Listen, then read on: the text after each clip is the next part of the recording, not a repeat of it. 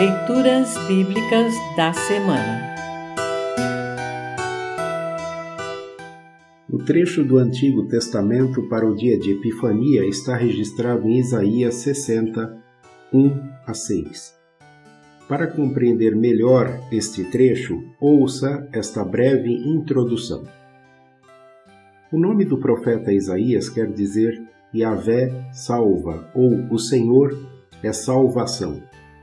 Isaías é conhecido como o evangelista do Antigo Testamento. Tantos são os trechos que remetem à salvação e à vinda, vida e obra de Jesus Cristo.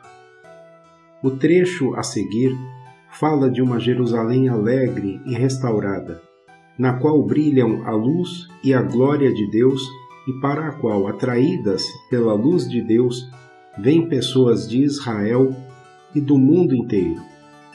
O trecho aponta para as demais leituras do dia de Epifania, que descrevem o espalhar da mensagem de Jesus Cristo entre os não-judeus. A epístola, Efésios 3, 1 a 12, fala de Paulo como apóstolo dos gentios, e o Evangelho, Mateus 2, 1 a 12, de sábios do Oriente que visitam e presenteiam Jesus.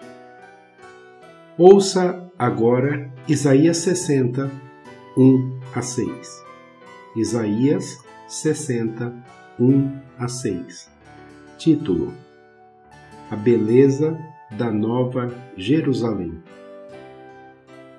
Levante-se, Jerusalém que o seu rosto brilhe de alegria, pois já chegou a sua luz.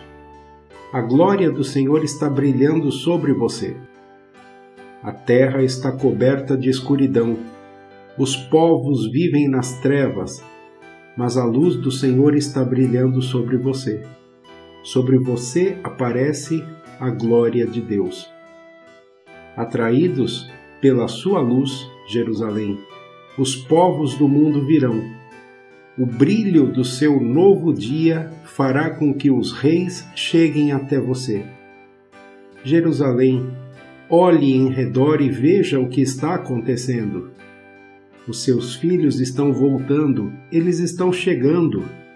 Os seus filhos vêm de longe, as suas filhas vêm nos braços das mães.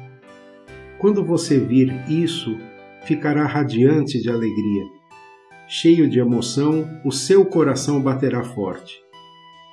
Os povos que vivem no outro lado do mar virão, trazendo as suas riquezas para você. Os povos de Midian e de Efa chegarão com enormes caravanas de camelos.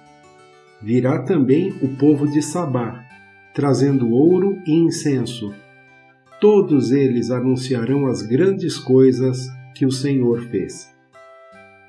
Assim termina o trecho do Antigo Testamento para o dia de Epifania.